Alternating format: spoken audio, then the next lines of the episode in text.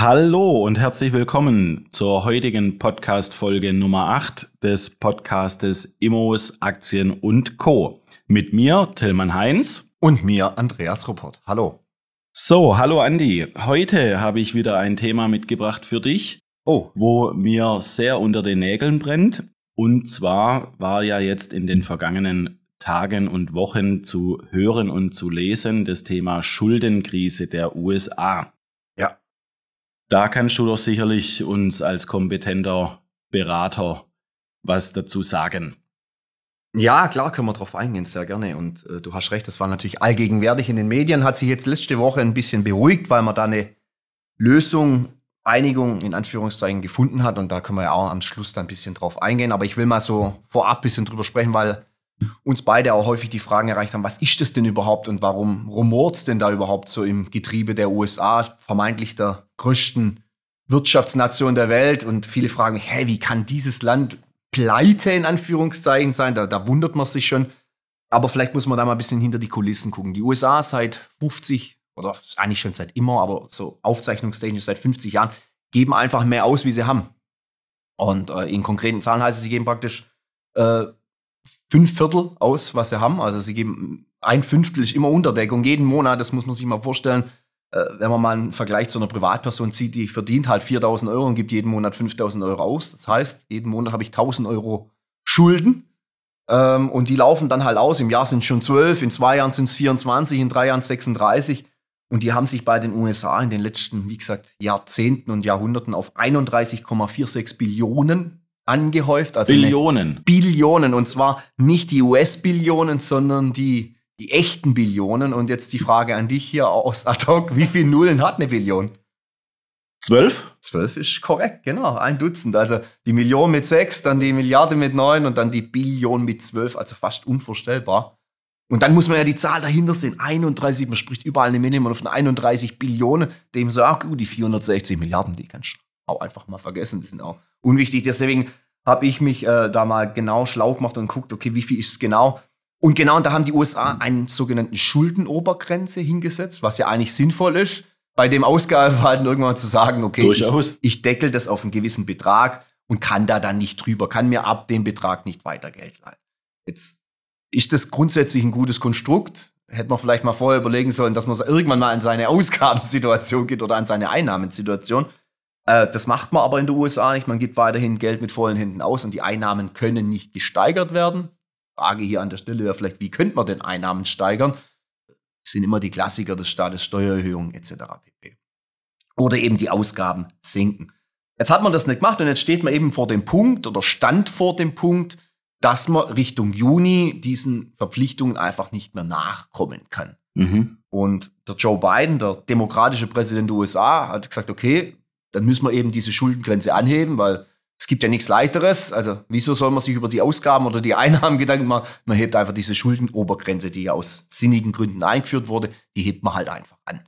Und da hat er halt ein kleines Problem. Der Präsident ist nicht ein Diktator, der einfach sagen kann, so machen wir das, mhm. sondern Amerika ist ja eine Demokratie. Ich hoffe, jetzt kann ich, jetzt fange ich nicht das nächste Streitthema an, aber es ist ja eine Demokratie, offiziell zumindest. Und der muss praktisch hat praktisch die Mehrheit im Repräsentantenhaus gebraucht.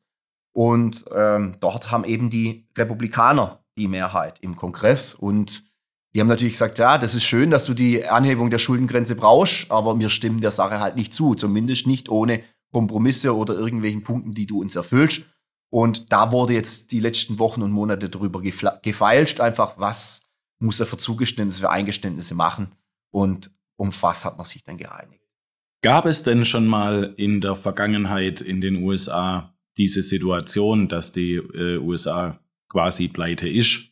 Also die Situation lustigerweise, das denkt man auch nicht, die gab es tatsächlich schon recht, relativ oft. Gibt's ah, ja. Also immer mal wieder stoßen die USA an diese Grenze. In der Regel heben sie sie dann immer wieder an. Mhm. Ähm, aber es sorgt natürlich immer für Streitigkeiten. Gerade in dieser Patt-Situation, wer hat gerade die Mehrheit im Senat, im Kongress, im Repräsentantenhaus wenn das immer die Gegenseite des Präsidenten ist, dann hast du natürlich hier immer lange Streitthemen. Jetzt ist natürlich die nächste Frage, was passiert, wenn dieser Tag denn mal eintritt und man einigt sich nicht drauf. Uh, unter Donald Trump war übrigens der letzte sogenannte Governance Shutdown. Das heißt, die USA sind dann in dem Moment eigentlich zahlungsunfähig und dann denkt man eigentlich pleite. Aber natürlich in erster Instanz fahren dann die USA mal ihre Einnahmen runter. Anfangen tun sie meistens da bei ihrem Staatsapparat, beim öffentlichen Dienst wird man in Deutschland sagen, Fluglotsen, äh, Grenzschutz, Polizei, alles was öffentlicher Dienst betrifft, da, da zahlen sie dann einfach keine Gehälter mehr. So schizophren, das klingt eigentlich, denkt man mal schon beim Staat der USA eingestellt, da kann dir nichts passieren und dann äh, passiert sowas, wie gesagt, das nennt sich Governance Shutdown und im Jahreswechsel 18, 19 waren das dann, ich, knappe 30 Tage, wo die USA oder wo die Mitarbeiter der USA da in diesem Governance Shutdown keinen Lohn bekommen haben und dann natürlich auch nicht zur Arbeit erschienen sind, zumindest ein Großteil der Leute nicht zur Arbeit erschienen sind. Also das ist jetzt diesmal nicht passiert. So können wir vielleicht auch Richtung, mhm. Richtung Ende jetzt kommen. Also letzte Woche Mittwoch, also genau heute vor einer Woche, war dieses Thema im, im Kongress und auch die Republikaner, wie gesagt, mit Zugeständnisse von, also von, vom, vom Präsidenten, äh, haben jetzt die Schuldengrenze nicht erhöht, wie in der Regel oft, sondern es ist für zwei Jahre ausgesetzt worden. Nächsten zwei Jahren sind auch wieder Präsidentschaftswahlen. Das haben die Republikaner mit, sicher mit Sicht auf die auch gemacht. Es gab so ein bisschen Hardliner-Ecke, gerade die Donald Trump-Ecke, die gesagt haben, wir stimmen dem nicht zu, weil es uns zu wenig Zugeständnis ist. Gerade im Thema Klimaschutz wurde da, was die Ausgaben für Klimaschutz betrifft, wurden da viele Forderungen der Republikaner gemacht. Aber am Ende muss man sagen, okay, man hat sich darauf geeinigt und äh, die USA sind jetzt nicht pleite, die USA sind weiter zahlungsfähig. Aber natürlich muss man sich als Endverbraucher, wir beide jetzt oder auch unsere Zuhörer darüber Gedanken machen, wie kann denn sowas passieren? Und das ist ja kein USA-typisches Problem, das ist ja eigentlich ein weltweites Problem. Diese Staatsverschuldungen sind ja exorbitant. Und heutzutage leiht man sich halt einfach Geld, äh, wenn, man, wenn man zu viel ausgibt. Das ist schon eine, eine bedenkliche und traurige Entwicklung.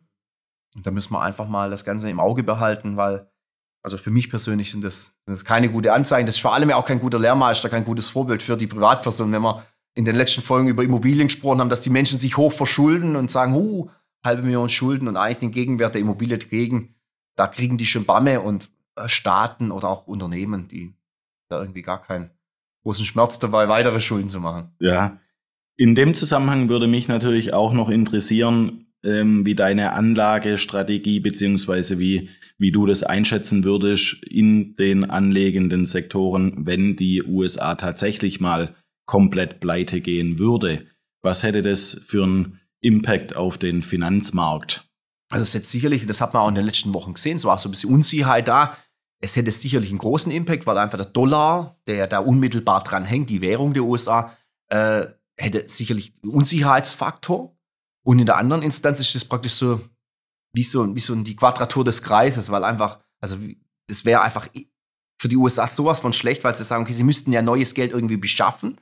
Wenn die Bonität, also die Zahlungssicherheit des, des Schuldners schlechter wird, was dann ja der Fall ist, steigen die Zinsen. Das heißt, ich muss für mir, mir Geld teurer leihen. Mhm. Der Tillmann Heinz will ja nicht nur 2% von so einem komischen Staat wie der USA, sondern eher 4% oder 5%, äh, wenn er ihm Geld leiht. Und das heißt, dann werden die Ausgaben noch höher. Das heißt, ich bin dann irgendwie in so einer, so einer Mühle drin und komme dann nicht mehr raus. Also es wäre weltweit schon ein Riesenthema gewesen.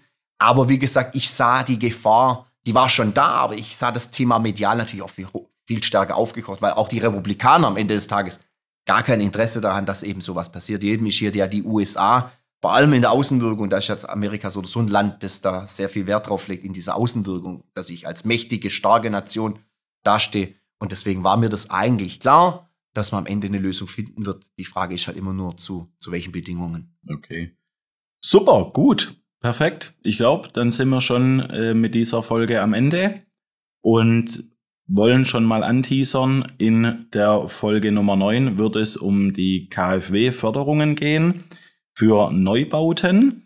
Und wir hören uns wie immer an gewohnter Stelle mittwochs und ja, wünschen euch jetzt noch einen wunderschönen Nachmittag. Genau, macht's gut, bis nächste Woche. Ciao. Ciao, ciao.